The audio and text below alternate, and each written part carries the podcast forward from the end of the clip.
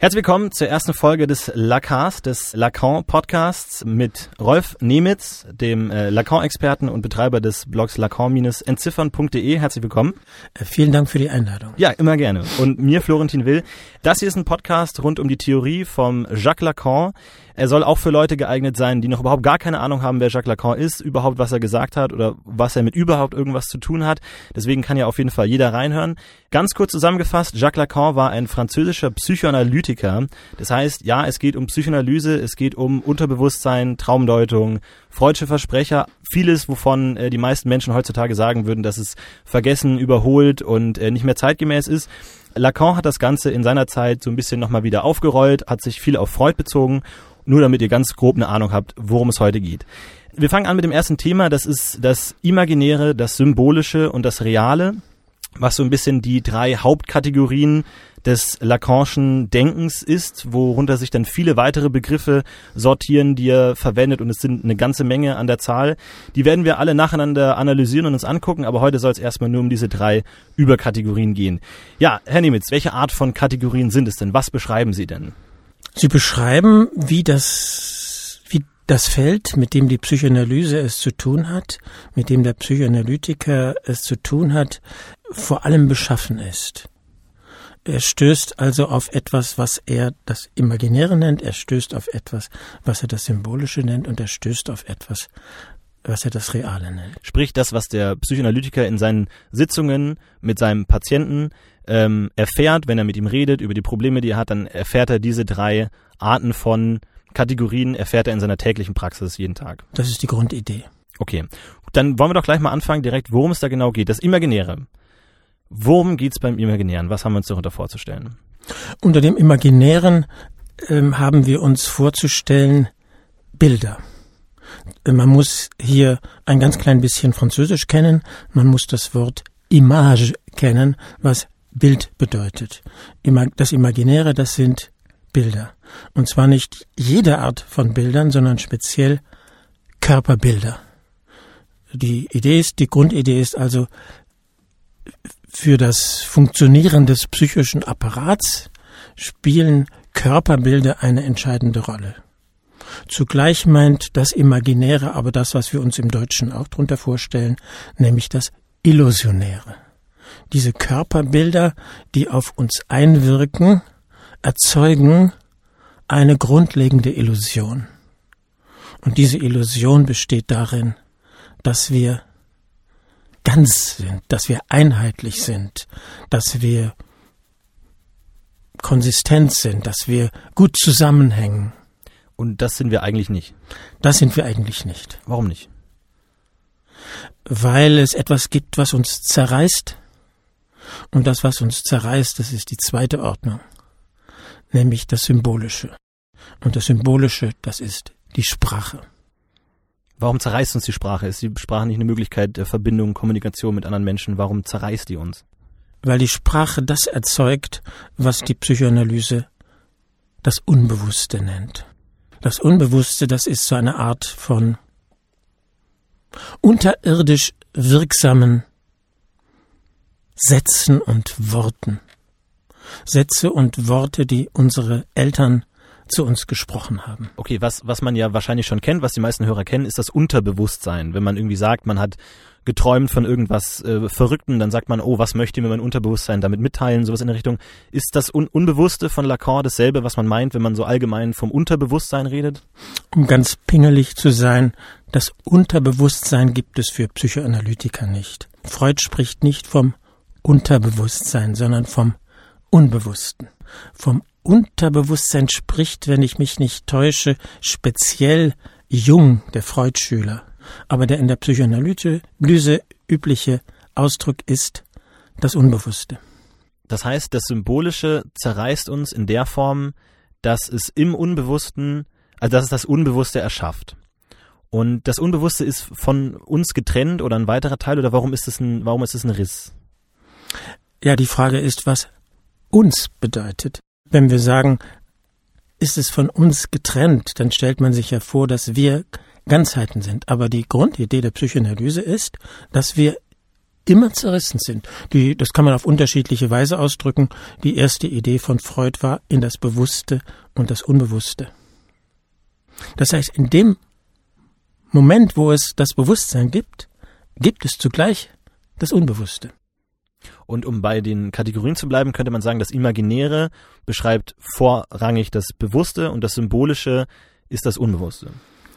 Das Imaginäre ist gewissermaßen die Apparatur, die dafür sorgt, dass bestimmte Formen des Sprechens verdrängt werden. Um einheitlich zu sein, um ganzheitlich zu sein, wird, werden bestimmte Beziehungen zu anderen, bestimmte Forderungen, die sie an uns gestellt haben, bestimmte Forderungen, die wir an sie gestellt haben, die werden abgespalten. Das ist der Riss. Okay, versuchen wir das Ganze mal an einem Beispiel festzumachen. Ähm, ich verbinde mit dem Imaginären und mit dem Bildhaften irgendwie immer eine Werbung. So ein großes Werbeplakat, so ein großes Transparent, wo, vor dem man steht und was riesengroß ist. Und dieses Bild erzeugt eine gewiss von ein, ein, ein gewisses einheitliches Bild. Es ist eine Einheit. Zum Beispiel, zum Beispiel für eine Werbung für Bier, wo verschiedene, äh, eine Gruppe von Freunden sitzt auf einem äh, Dach und sehen sich gerade einen Sonnenuntergang auf, über den Dächern von Berlin an und trinken dieses Bier. Und das erzeugt dieses Gefühl, eines gewisses Lebensgefühl, was eine gewisse Einheit ist. Man hat Freunde, man, man ist irgendwie in einer gewissen Weise eine Grenzübertretung, man ist auf den Dächern unterwegs, man, man feiert die Nacht durch, man sieht den Sonnenuntergang. Man, man kann sich da ein gewisses einheitliches Bild setzen. Also dieses, dieses Bild erzeugt eigentlich nur noch eine Lücke, wo ich sagen, da möchte ich sein. Ich möchte Teil von diesem Bild sein. Ich sehe mich in diesem Bild drin. Damit kann ich mich identifizieren. Damit kann ich sagen, das bin ich in diesem Bild da möchte ich sein. Kann man das ungefähr so verstehen oder ist es zu weit gegangen? Ja, es ist zu weit, aber man kann es ungefähr so sagen. Das Entscheidende am Imaginären ist, wie Sie das in dieser Geschichte beschrieben haben, dass wir uns auf die anderen Menschen als auf solche beziehen, die so ähnlich sind wie wir selbst. Das heißt, in denen wir uns spiegeln. Und dieser Aspekt, dass wir versuchen, Leute zu finden, die so ähnlich sind wie wir selbst. Das nennt Lacan unter anderem das Imaginäre. Also das ist ein Aspekt des Imaginären. Das heißt, der andere ist ein Spiegel für mich. Ich sehe, der andere ist ein, ein, ein ganzer Mensch. Er, ist, er hat einen kompletten Körper. Er ist nicht einzelne Teile, die herumfliegen, sondern ein Körper und reflektiere das dann sozusagen auf mich zurück und sage, so, so wie er muss ich auch sein. So wie er möchte ich auch sein. Möchte ich sein. So wie er möchte ich auch sein. Das ist ein Ideal. Das heißt, ich bin niemals so, wie mir das die schönen Bilder der Werbung zeigen. Das heißt, ich bin damit befasst, dem nachzueifern. Und das heißt für Lacan, dass mich diese Bilder damit konfrontieren, dass ich nicht so bin. Und deswegen ist die Kehrseite zu diesen Bildern, die mir so ähnlich sind, die Aggressivität. Worauf genau? Auf das, was die Ideale realis zu realisieren scheint, die ich nicht erfüllen kann. Was wäre das bei dem Werbe Werbungsbeispiel? Worauf richte ich da meine Aggression? Auf das, was mich mit meiner Unvollkommenheit konfrontiert. Mhm. Also zum Beispiel, dass ich nicht solche Freunde habe, mit denen ich abends Bier trinken kann. Zum Beispiel, das mhm. können ja viele Formen von, es können auch Formen von Unvollkommenheit sein. Es kann auch eine körperliche Unvollkommenheit sein. Es kann, es kann alles sein. Also es ist eine Konkurrenzsituation sozusagen. Ich möchte so sein wie die Bilder, die ich sehe. Ja, der Begriff der Konkurrenz, das ist jetzt ein nicht psychoanalytischer Begriff, ein ganz normaler Begriff, den jeder kennt, enthält ja für jeden ganz klar genau diese Doppeltheit. Derjenige, mit dem ich konkurriere, das ist jemand, der das Ideal mehr zu realisieren droht, als ich es realisieren könnte, und den ich gleichzeitig zu besiegen versuche. Also zugespitzt gesagt, zu vernichten versuche. Mhm. Also ich möchte gleichzeitig wie er sein, möchte ihn aber gleichzeitig vernichten. Mhm. Das, in jedem Wettkampf, in jedem sportlichen Wettkampf ist das die Dramatik, um die es geht. Wie, wie entsteht denn dieses Bild? Wie entsteht denn diese, diese Rivalität, diese Konkurrenz? Woher kommt das? Lacan hat dazu eine sehr spezielle Theorie. Ich weiß nicht, ob sie haltbar ist. Auf jeden Fall ist seine, seine Theorie. Seine Theorie ist die, dass das in sehr frühem Alter entsteht, um das erste Lebensjahr herum und äh, beruft sich auf psychologische Studien, die gezeigt haben, dass ein kleines Kind in diesem Alter, wenn es sich selbst im Spiegel erblickt und schon in der Lage ist zu sehen, das bin ja ich, dass es dann in einen Jubel ausbricht. Es ist begeistert. Ich glaube, das kann man feststellen. Das hat man gefilmt. Es gibt äh, Wissenschaft, wissenschaftliche Dokumentarfilme, die das zeigen. Und dazu gibt es dann eine These von Lacan. Das Kind ist deswegen begeistert, weil es körperlich noch unausgereift ist. Es ist, sein Gehirn ist noch nicht voll entwickelt. Seine Motorik ist noch nicht voll entwickelt. Es hat Mühe voranzukommen. Und in diesem Bild, sagt Lacan, antizipiert es, nimmt es vorweg, wie das wäre, wenn es sich beherrschen könnte, wenn es seine Motorik im Griff hätte. Mhm. Also es sieht sozusagen sich als, als ein Ganzes an, als, als ein Mensch oder als ein, ein ganzheitliches Wesen, das irgendwie die ganzen Erfahrungen, die es davor schon gemacht hat, irgendwie bündelt. Und es kann sagen, das bin ich. Ja, ob es die Erfahrungen bündelt, das kann ich nicht sagen. Auf jeden Fall etwas, was seine, das Ungenügen, was es empfindet, nicht empfindet. Stellen, denken Sie an den normalen Vorgang, was jemand macht, dem es nicht richtig gut geht. Oder also eine Frau vor allem, was Frauen machen, wenn sie nicht, wenn es ihnen nicht richtig gut geht. Sehr viele, die ich kenne, gehen dann, ziehen los und kaufen sich neue Sachen. Und was machen sie dann? Sie betrachten sich im Spiegel. Sie gehen zum Friseur. Und was machen sie beim Friseur? Sie betrachten sich im Spiegel. Und sie schminken sich. Und das bewirkt tatsächlich, wie ich mir habe sagen lassen, dass es einem besser geht. Das heißt, das Bild, das man von sich erblickt und das man von sich erschafft, hat tatsächlich Einwirkungen auf die Gefühle, auf, auf das Gefühl, was man von sich selbst hat. Das ist das Imaginäre. Und dadurch entsteht ja sowas wie ein Ich. Ja, das ist jetzt natürlich ein sehr aufgeladener Begriff, mhm. der Begriff Ich. Und die Frage ist dann, was verbinden die einzelnen Theoretiker mit diesem Begriff des Ichs? Und äh, in der Psychoanalyse ist Ich ein von Freud äh, eingeführter Begriff. Und den nimmt Lacan auf und gibt dann seine eigene Deutung dessen, was er unter dem Ich versteht. Und um es zugespitzt zu formulieren, wenn ich jetzt hier Ihnen gegenüber sehe, ich sehe Sie dort sitzen. Sie haben genauso wie ich diese Kopfhörer auf. Mhm. Sie sitzen ganz ähnlich wie ich äh, zurückgelehnt in diesem ähm, Schaukelstuhl, in diesem, mhm. äh, wie nennt man das? In diesem Bürostuhl, ja. In diesem Bürostuhl. Sie haben das Mikro vor sich. Dann sind Sie mein Ich.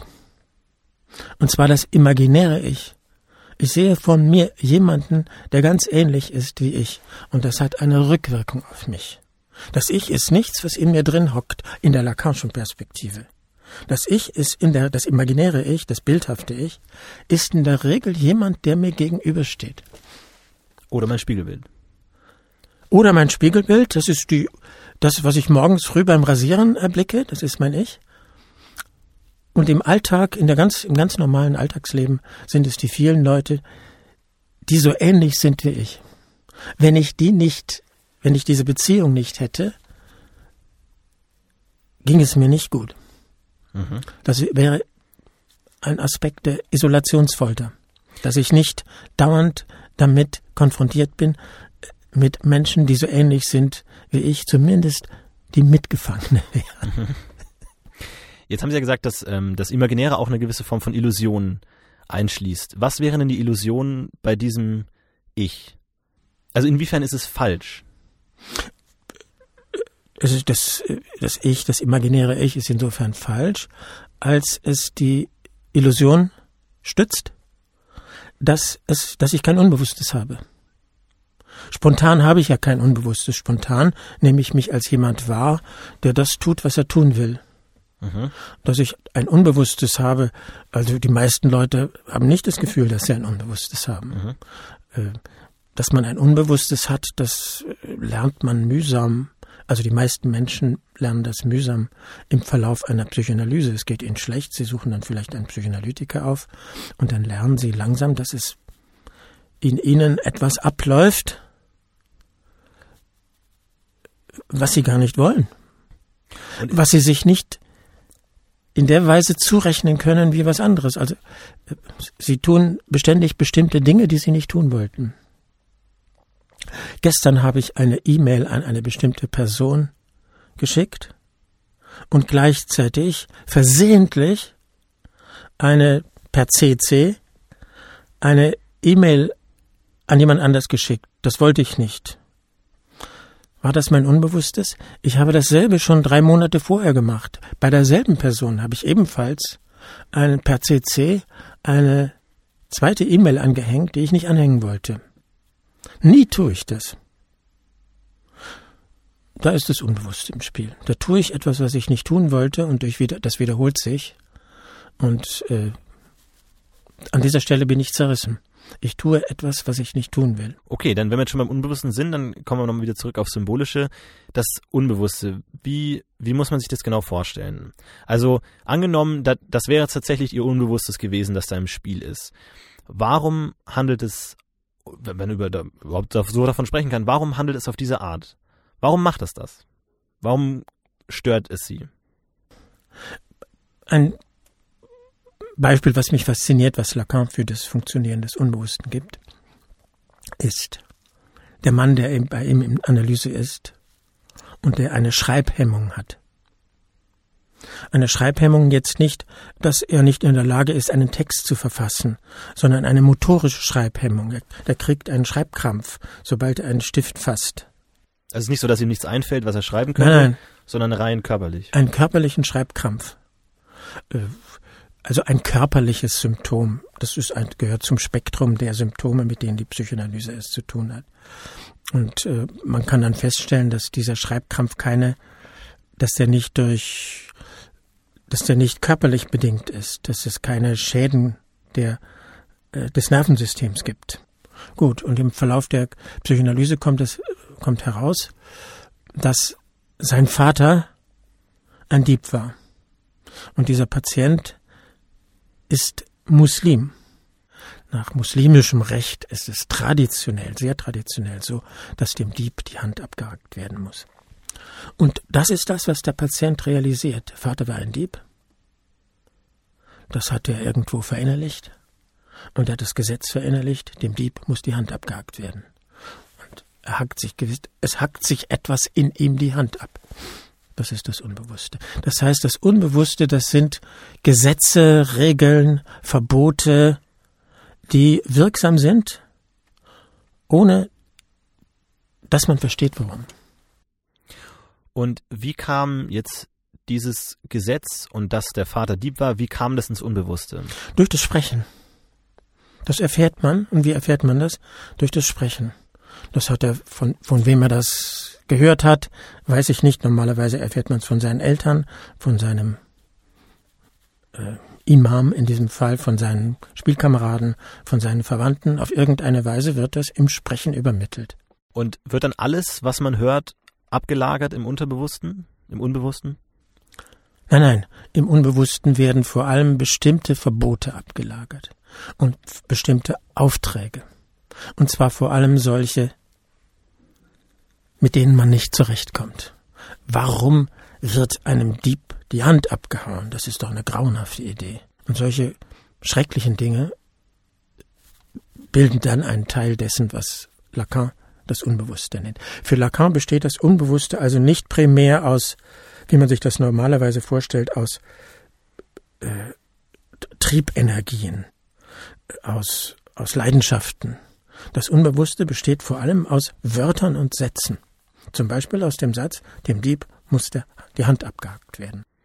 Und warum äußert sich das jetzt gerade im Schreiben? Kann man da eine Verbindung herstellen? Nein, das hängt mit der sehr, sehr individuellen Geschichte zusammen und im Verlauf einer Psychoanalyse es, äh, werden diese Geschichten rekonstruiert und die sind hochspeziell. Auf jeden Fall hat das Schreiben mit der Sprache zu tun und äh, es ist eine bestimmte Form des des Sprechens, wenn man so will, eine abgeleitete Form der Sprache. Deswegen ist es aus der Lacanischen Perspektive keineswegs verwunderlich, dass das Schreiben so an dieser Stelle äh, ein Symptom erzeugt. Ja, ganz berühmt natürlich auch der Freudsche Versprecher, also dann natürlich auch in der gesprochenen Sprache das Unbewusste, das sich äußert.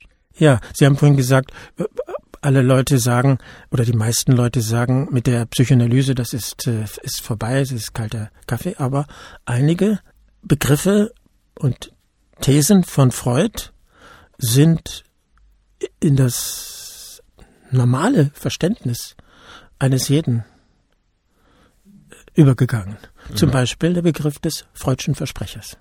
Jeder kennt das und jeder weiß intuitiv, das stimmt. Ab und zu sage ich Dinge, die ich nicht sagen will, die mich selbst wundern, wo ich mir selbst auf die Spur komme, weil ich plötzlich Dinge sage, die mich überraschen ja, da haben wir das Unbewusste und da haben wir es auf der Ebene des Sprechens mhm. wirksam. Mhm. Wobei die meisten Leute natürlich einfach sagen würden, dass es keine Bedeutung hat. Also dass jetzt die E-Mail einen anderen äh, Kollegen in CC gesetzt haben, das einfach ein Zufall war, aber keine Bedeutung hat. Klar, das ist dann die Streitfrage. Ja. Das Unbewusste ist voll von Worten, von Begriffen, von, von Sätzen, die auf eine gewisse Art wirken, wenn in der Sprache sich die Gelegenheit dazu bietet. Ja, könnte man so ungefähr sagen. Und Lacan hat dazu eine spezielle Idee, die man aber auch schon bei ähm, Freud findet. Wie hängt dieses Netz der Sprache zusammen? Und äh, die Idee, die man schon bei Freud ziemlich klar findet, ist durch Lautähnlichkeiten und nicht durch, nicht primär durch Bedeutungen. Da gibt es einen Patienten von Freud, und dessen, wenn er sich in jemanden verliebt, dann ist die wichtigste Bedingung, dass diese Person einen bestimmten Glanz auf der Nase hat. Mhm. Das fällt ihm dann auch nicht besonders schwer, sich diesen Glanz vorzustellen. Also er hat keine große Mühe, äh, sich das so zurechtzulegen. Und die Analyse rekonstruiert dann, wie kommt diese Liebesbedingung zustande, der Glanz auf die Nase. Und das hängt, wie man weiß, mit seiner frühen Kindheit zusammen. Und was gab es da? Seine frühe Kindheit hat er in England verbracht. Und da gab es eine entscheidende Situation mit etwas, was im Englischen heißt A glance at the nose. Und das meint auf Deutsch ein Blick auf die Nase. Das heißt aus dem Englischen Glance, Blick, wurde im Unbewussten der deutsche Glanz, der damit gar nichts zu tun hat. Und das ist die Verknüpfungstechnik des Unbewussten, Lautähnlichkeiten. Und Lacan stellt diesen Aspekt des Unbewussten, Lautähnlichkeiten, ins Zentrum. Kann man da sinnvoll den Begriff des Traumas anbringen? Das klingt, das klingt also so nach Trauma in der Kindheit. Mir ist irgendwas passiert, was mich dann noch später im Erwachsenenalter irgendwie einholt, unbewusst.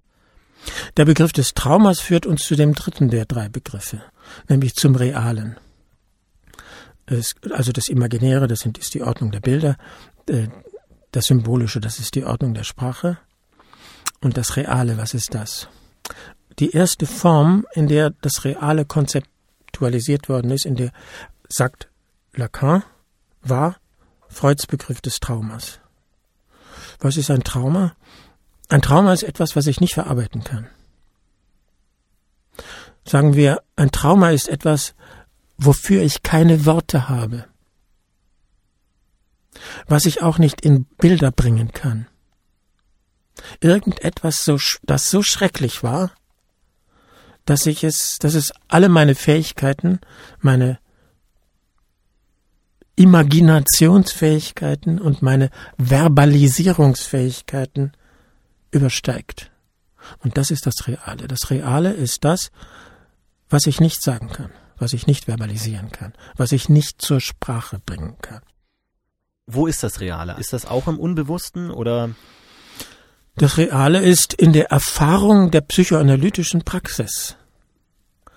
Der Patient liegt auf der Couch in der Psychoanalyse, wie man weiß, und versucht sich an bestimmte Dinge zu erinnern. Der kriegt den Auftrag, reden Sie über alles, was Ihnen einfällt. Und er redet und redet und redet. Oder manche schweigen auch. Es gibt offenbar Fälle, wo Leute es fertigbringen, sehr lange zu schweigen. Gut, aber sie reden und sie reden, das ist jetzt der, das, was sie tun sollen. Und ihr Reden kreist um etwas. Und der Psychoanalytiker bekommt mit, dass ihr Reden um etwas kreist, was sie nicht sagen können. Das ist das Reale. Und der, dem Analytiker, der versucht, durch seine Deutungen und durch seine Interventionen den Klienten dazu zu bringen, da, da heranzukommen, darüber zu sprechen, und er merkt, die Deutungen haben keinen Effekt. Die Deutungen prallen ab. Das ist die Erfahrung des Realen. Da ist das Reale. Und ist, ist das Reale dann einfach konkrete Worte, die aufgrund von Traumata nicht ausgesprochen werden können? Also würde es reichen, wenn der Patient das einfach aussprechen würde, wenn er jetzt einfach ein Lexikon von A bis Z komplett durchliest und hat damit automatisch alle Worte gesagt, die es gibt und ist damit geheilt? Da gibt es sicher bald jemand, der das ausprobieren will. Also würde das reichen, das Wort einfach auszusprechen, um das es geht? Wenn jetzt zum Beispiel das Wort Dieb so ein großes Problem wäre und irgendwie der Patient um dieses Wort herumkreist und immer von Deep Talk spricht oder irgendwie immer auch äh, englische Äquivalente benutzt oder irgendwas, würde es dann reichen, dass er einfach das Wort Deep sagt und dann ist er geheilt von seinem Trauma? Kann man von einem Trauma geheilt werden, davon, dass es etwas nicht Symbolisierbares gibt? Da geht mir die Kenntnis aus. Ich kann erstmal nur sagen, zur Lacanischen Konzeption der Psychoanalyse gehört, dass das Unbewusste eine Art Sprache und eine Art Sprechen ist und im nächsten Schritt, dass diese Sprache und dieses Sprechen sich um etwas dreht, was nicht gesagt werden kann. Gibt es die Perspektive, dass man irgendwann alles sagen kann? Ja, vielen Dank, dass Sie mich auf diese Frage gebracht haben. Darüber muss ich nachdenken. Das weiß ich nicht. Ja, worauf ich auch hinaus wollte, ist, ob es einfach nur um konkrete Worte geht oder geht es um Sätze, die, die problematisch sind oder sind es Konzepte? Oder wie muss man sich das vorstellen? Also was genau ist das Problem? Das typische Trauma, von dem Lacan spricht, ist die sexuelle Erregung des Kindes. Sie wissen, in der psychoanalytischen Sicht von Freud, eine der ganz großen Entdeckungen, die auch in die Alltagsbewusstsein übergegangen sind, gehört, dass kleine Kinder sexuelle Wesen sind. Das ist heute so selbstverständlich, dass man schon nicht mehr weiß, dass es mal eine Revolution war. Und zur Sexualität gehört die sexuelle Erregung. Das heißt, kleine Kinder, bevor sie Sex haben können, haben trotzdem sexuelle Erregungen. Und in der Lacanischen Perspektive sind diese sexuellen Erregungen häufig traumatisch.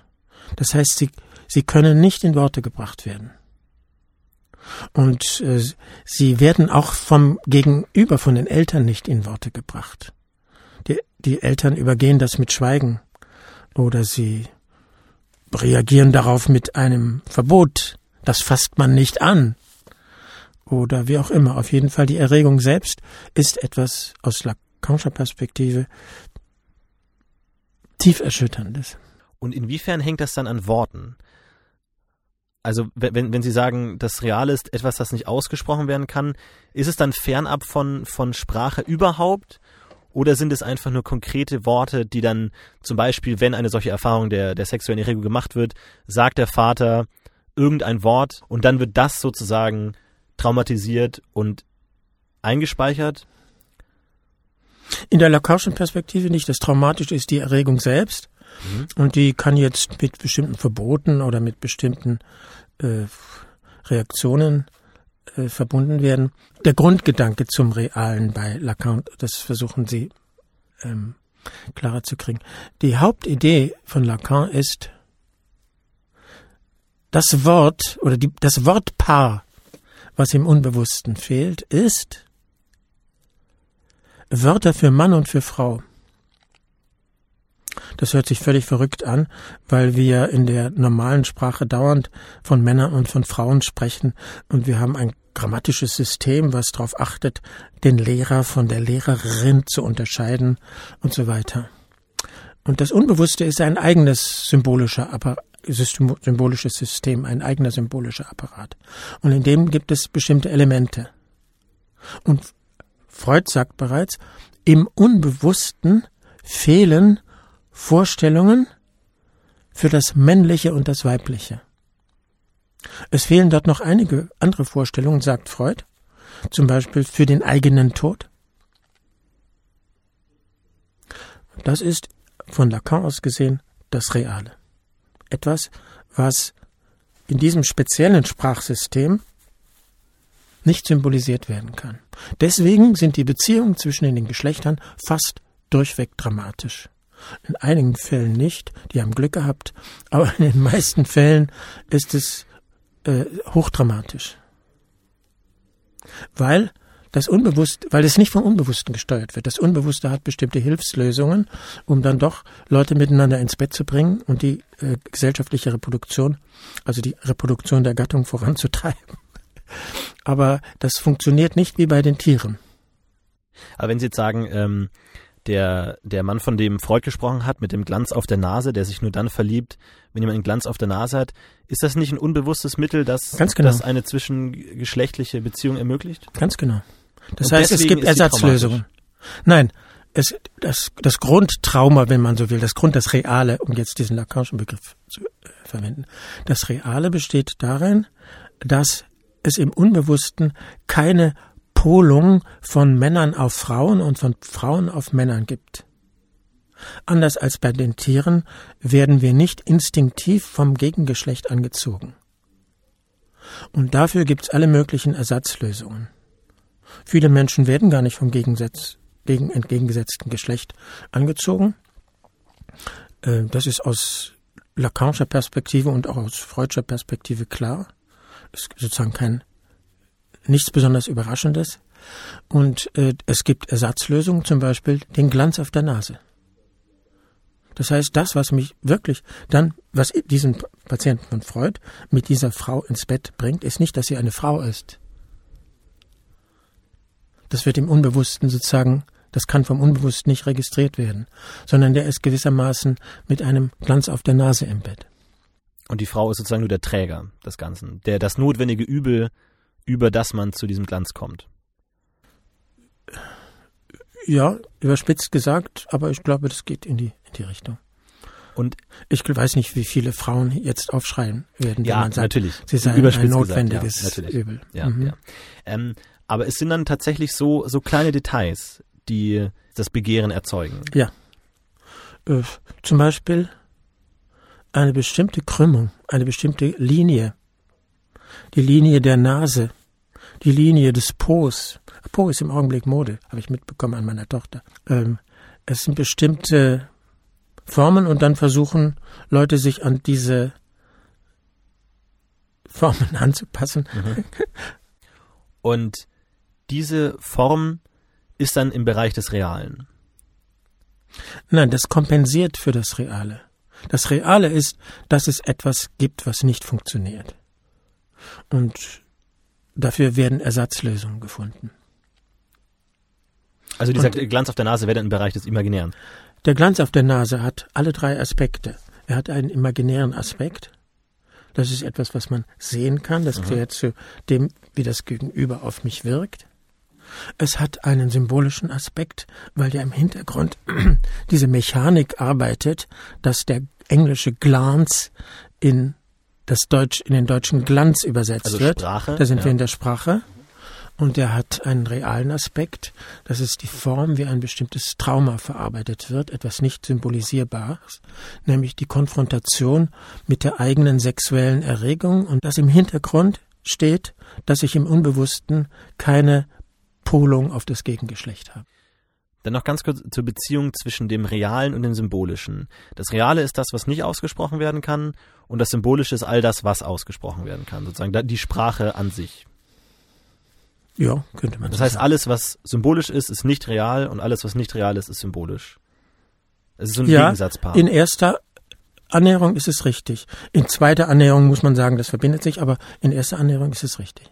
Und das heißt, wenn jetzt ein neues Kind geboren wird, das noch überhaupt keine Sprache beherrscht, dann überwiegt das Reale und im Laufe der Zeit nimmt das immer mehr ab, weil es immer mehr Dinge aussprechen kann. Ja, das hieße, dass man mit Hilfe der Lacanischen Theorie solche entwicklungspsychologischen Theorien aufstellen könnte.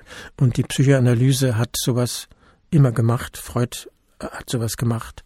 Und die Freud-Schüler haben entwicklungspsychologische Theorien aufgestellt.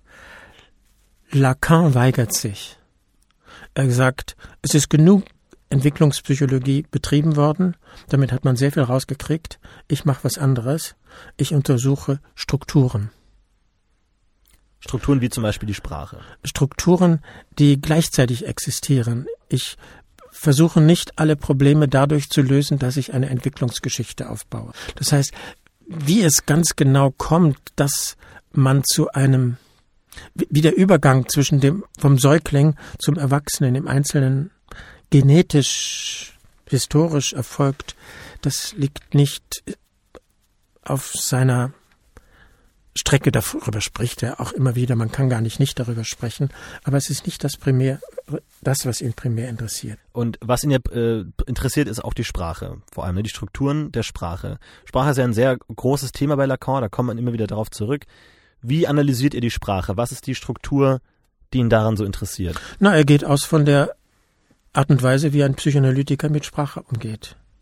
Und äh, er selbst, ein Psychoanalytiker, Sie wissen, der schweigt meist und sagt ab und zu mal eine kleine Bemerkung.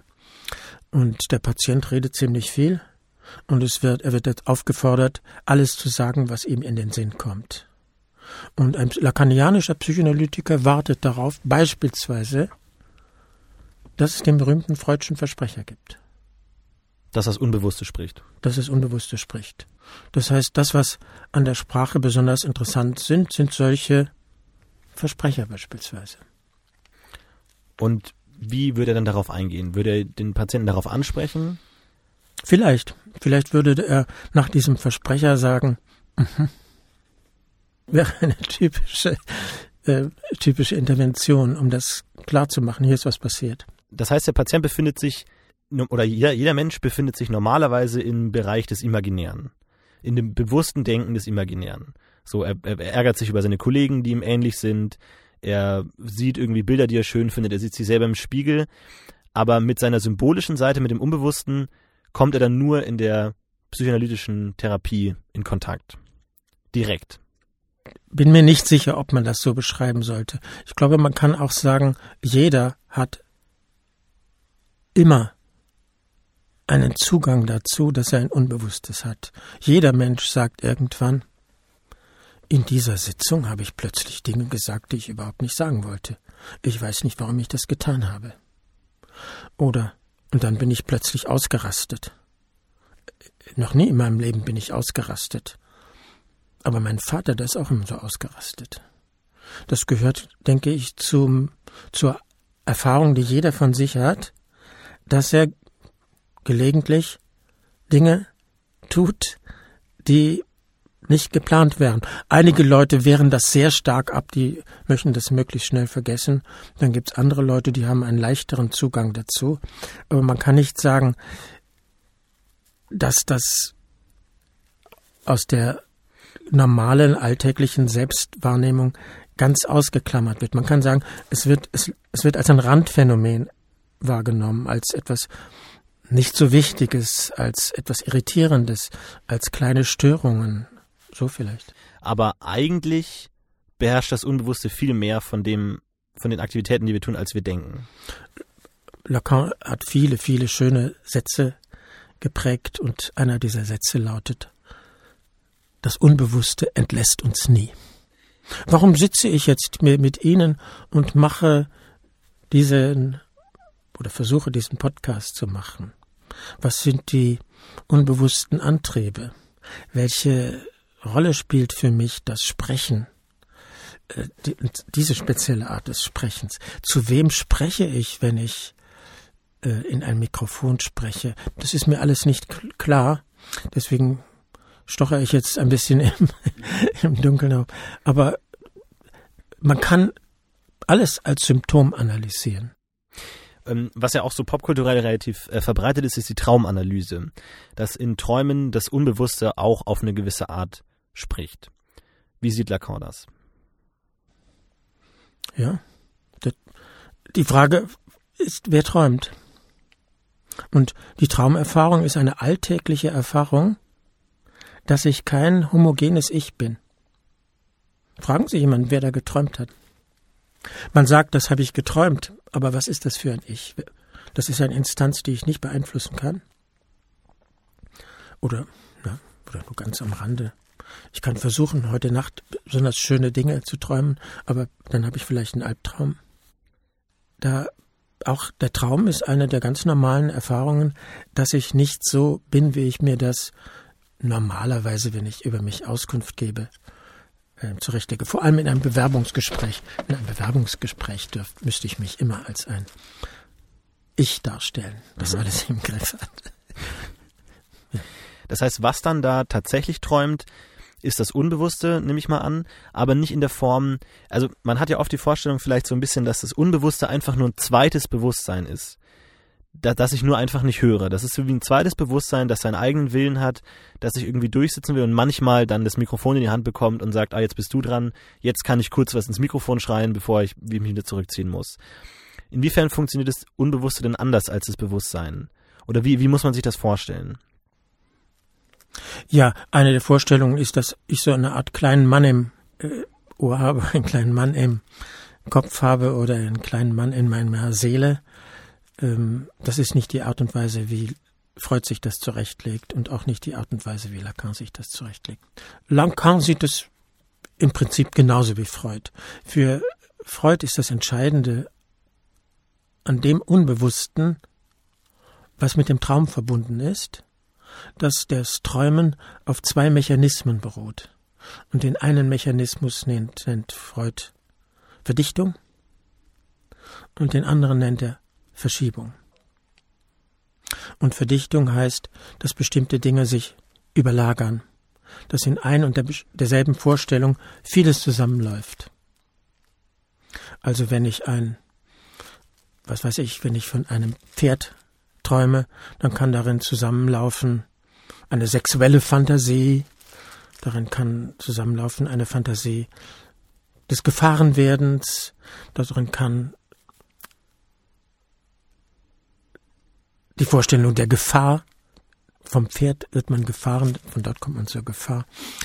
Also, dass in einer Vorstellung viele Vorstellungen zusammenlaufen, das nennt Freud Verdichtung und das übernimmt Lacan, der nennt das anders, der nennt das Metapher.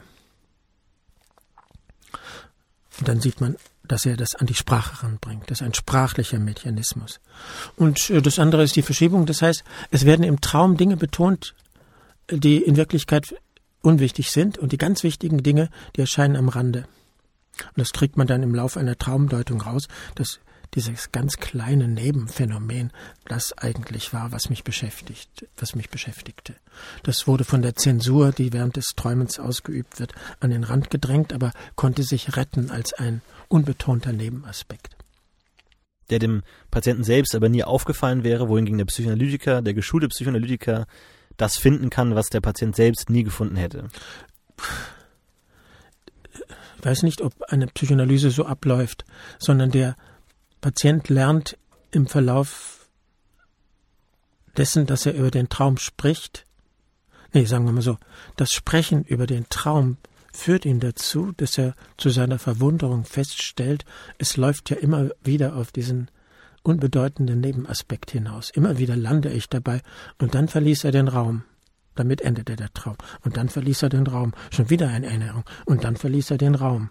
Und plötzlich merkt dann der Patient, dass dieses Verlassen des Raums offenbar etwas sehr Wichtiges ist. Ja. Deswegen nennt Lacan ja den äh, Patienten auch nicht Patient, sondern Analysant, um wahrscheinlich auch zu betonen, dass er sich im Grunde eher selbst analysiert und der Analytiker mehr so ein Weichenleger ist. Ja, er nennt ihn auch Patient, äh, aber sehr ganz spät nennt er ihn Analysant. Er nennt ihn Patient und er nennt ihn Subjekt. Das ist offenbar der französische Ausdruck, wie Ärzte über Patienten reden. Die sagen häufig offenbar Sujet, Subjekt. Und dann sagt er auch Analysant. Und äh, zwar mit dem französischen Wort analysant, das heißt wörtlich übersetzt der Analysierende. Nicht der Analysierte, sondern der Analysierende ja, ich hoffe, ihr habt jetzt erstmal einen gewissen ersten Eindruck bekommen über zumindest die Begriffe imaginär, symbolisch und real und äh, dass da noch ganz viele andere Begriffe jeweils dranhängen und natürlich Lacans Theorie noch wesentlich umfangreicher ist, denke ich, ist auch ein bisschen rausgekommen. Äh, wir werden in den zukünftigen Folgen noch ein bisschen näher drauf eingehen, über die einzelnen Aspekte, über das Unbewusste und über alle weiteren Dinge, die noch Fragen aufgeworfen haben. Äh, falls ihr ganz konkret jetzt irgendwas nicht verstanden habt oder irgendwo widersprechen möchtet oder Ideen habt oder gewisse Dinge von Lacans Theorie oder allgemein ähm, habt, die äh, ihr angesprochen haben möchtet, dann könnt ihr uns schreiben an äh, mail at lacast.de könnt ihr uns eure Mail schreiben oder über Facebook und Twitter. Dann können wir auf eure Fragen eingehen und auf eure Vorschläge. Ansonsten vielen Dank, äh, Herr Rolf Nemitz, dass Sie da waren äh, als Lacan-Experte. Gerne. Das war die erste Folge Lacast. Vielen Dank fürs Zuhören und bis zum nächsten Mal. Tschüss. Tschüss.